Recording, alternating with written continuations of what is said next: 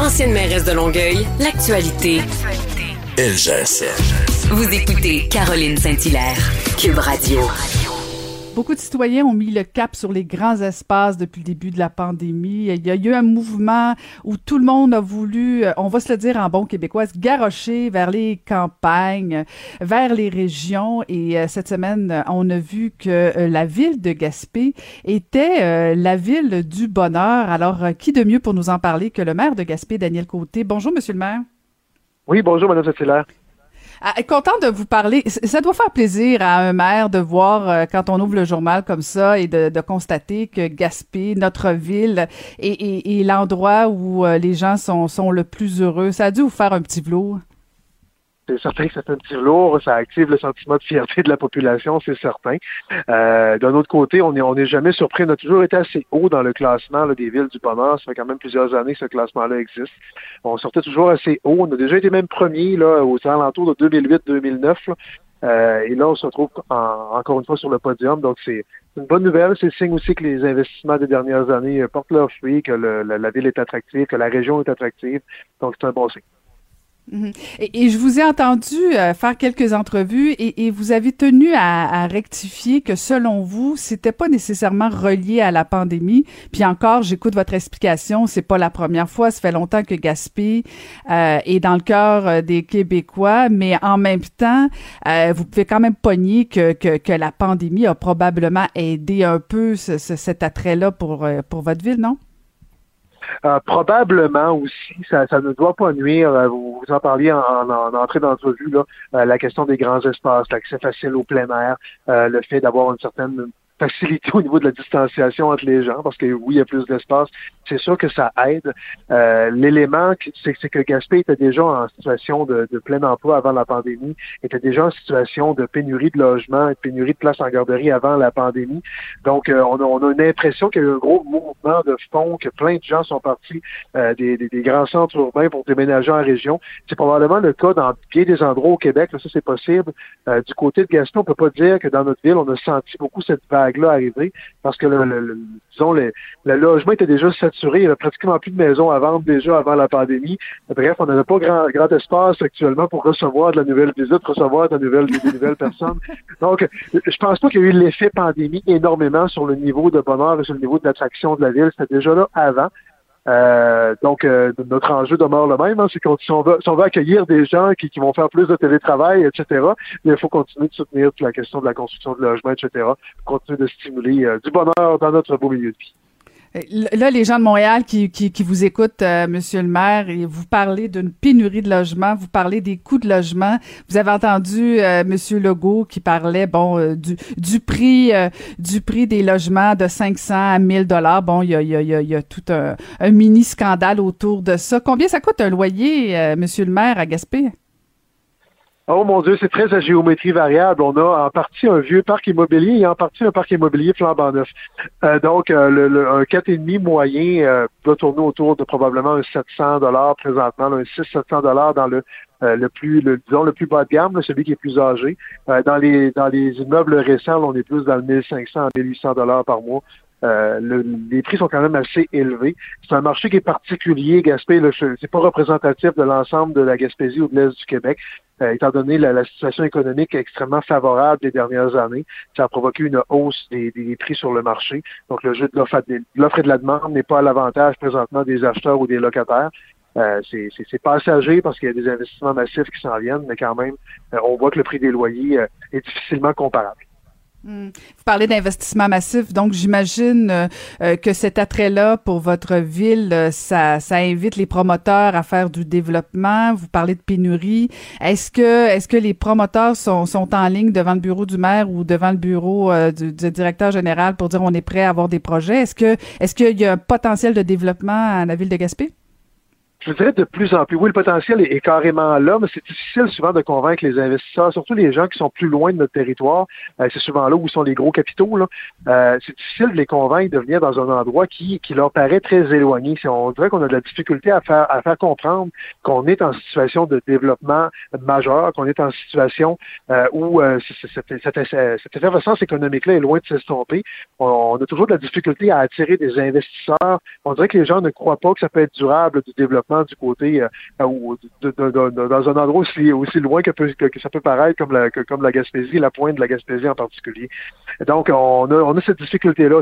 Donc, ça a pris un certain temps avant qu'on commence à avoir des investisseurs pointés. On a des investisseurs locaux, évidemment, mais pour soutenir la vague de croissance qu'on connaît, ça prend des gens qui, qui, sont habitués de gérer des gros parcs immobiliers. Ça, ça, ça prend ces gens-là. Je profite de votre tribune d'ailleurs pour lancer le, petit appel. mais, vous voyez, on, on, a commencé à voir des gens arriver. Oui, ça cogne à nos portes de plus en plus.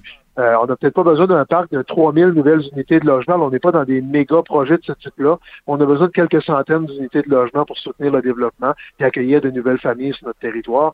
Sinon, on est un peu coincé euh, dans, notre démographie. On, on, est très attractif. Il y a des gens qui veulent venir s'installer chez nous. Il y a des emplois à profusion. Mais si on veut accueillir ce monde-là, ben, la base, c'est d'avoir du logement, puis là, ça prend de l'investissement privé. Euh, ça, ça, commence à, ça commence à faire, je dirais pas sans, sans, que ça fait la queue, disons que ça commence à se pointer de plus en plus, puis on a des investissements de plus en plus sérieux qui s'annoncent. Puis en même temps, c'est un, un, défi, Monsieur le maire, parce que euh, j'imagine que si on choisit de s'en aller à Gaspé, euh, c'est pour les grands centres, c'est pour euh, les grands espaces, c'est pour avoir avoir du, de, l'espace. Et là, si vous développez trop, j'imagine que votre population va vous dire un instant, là, on veut pas, on veut pas avoir trop de monde chez nous, puis avoir un peu l'effet qu'on a connu l'été dernier, où tout le monde est allé chez vous et vous étiez pas si content que ça finalement, parce que bon, il y a eu quand même quelques dérapages. Mais comment on fait pour concilier le fait de dire, OK, on a une opportunité, on veut développer, mais en même temps, on veut pas perdre le charme et la qualité de, de Gaspé? Ben, tout est une question à ce moment-là, je dirais, d'urbanisme à quelque part. C'est une question de concentrer les populations à des endroits pour se garder le maximum de marge de manœuvre au niveau des espaces de plein air. Euh, la Gaspésie est un immense terrain de jeu, donc d'avoir quelques pôles urbains un peu plus développés où il y a une plus grande concentration de services, et on le sait, en plus il y a de gens dans un milieu, euh, plus on est capable d'avoir un meilleur panier de services, plus on est capable de se répartir la, tarte aussi au niveau des, euh, des coûts des infrastructures, etc. Donc, meilleure est notre capacité d'investissement et de soutenir la, croissance. La ville de Gaspé, c'est 15 000 habitants. Euh, notre objectif, c'est pas de se rendre à 150 000 d'ici quelques années. Là, à ce moment-là, je vous dirais, on va commencer à manquer d'espace. Mm. Mais euh, si on passe de 15 000 à 16 000, à 18 000 ou à 20 000 dans les 10 prochaines années, on serait en, mieux en mesure de soutenir justement les services publics, etc. Donc, c'est, ce, serait une bonne nouvelle, mais on n'a pas d'espoir de, grandir et de, de gober tout l'espace de plein air qu'on a autour de nous. C'est tellement immense comme coin de pays. Si on veut saturer le territoire, on, pense qu'il faudrait avoir des millions de, gens en Gaspésie pour dire qu'on a saturé le territoire et qu'on on s'est enlevé des outils de plein air. Mais c'est loin d'être le cas. On a le volet maritime, on a le volet forestier. Euh, on a un pays qui est tellement grand qu'il y, a de la place en masse pour soutenir. Il y a de la marge, il y a de la marge, comme on dit.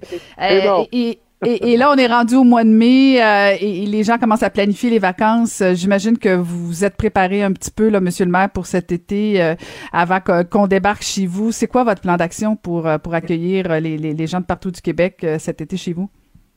Ben, je dirais, en fait, euh, le plan d'action spécifique, c'est un peu pour contrôler les débordements qu'on a connus l'été dernier, qui ont fait, euh, la, qui ont fait les, grandes manchettes et le bye-bye de fin d'année. On, on, c'est toujours flatteur de penser au bye-bye, mais à un moment donné, ça ne tente pas de revivre ça à, tous les ans non plus.